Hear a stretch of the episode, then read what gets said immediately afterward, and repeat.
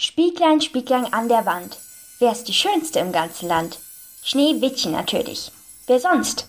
In dem Märchen geht es darum, wie schön Schneewittchen ist. Sie ist sogar die schönste im ganzen Land.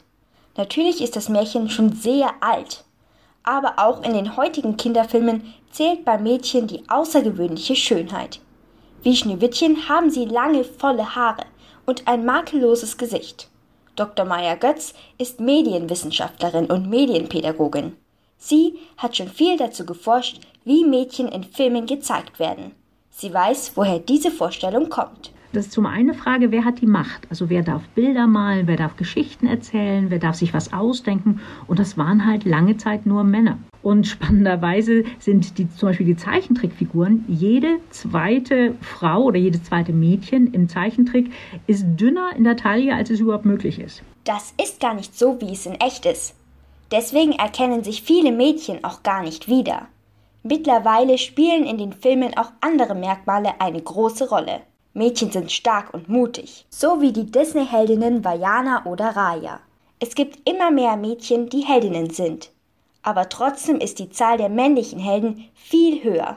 Dr. Meyer Götz erklärt, wie die Filme es besser machen können. Toll wäre es, wenn wir einfach mehr echte Figuren hätten. Also so vielfältig, so verschieden, wie Mädchen nun mal sind, dass sie auch ihre Stärken wo ganz unterschiedlich haben, dass sie verschiedenste Dinge mögen ähm, und vor allen Dingen auch verschiedenste Farben mögen. Also es muss nicht alles rosa sein. Und wenn da ein bisschen mehr in die Realität geguckt würde, dann wäre das für alle besser. Auch für die Jungs. Damit sie sich wohler fühlen, wenn sie rosa tragen und auch mal weinen.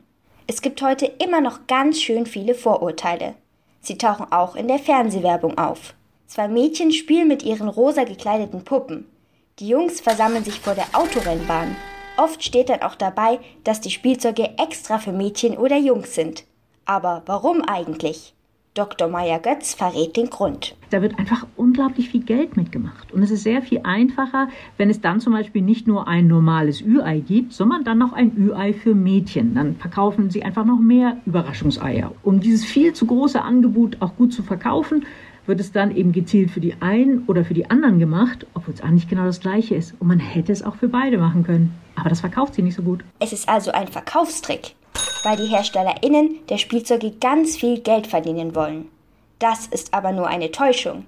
Jedes Kind darf und soll spielen, mit was es möchte.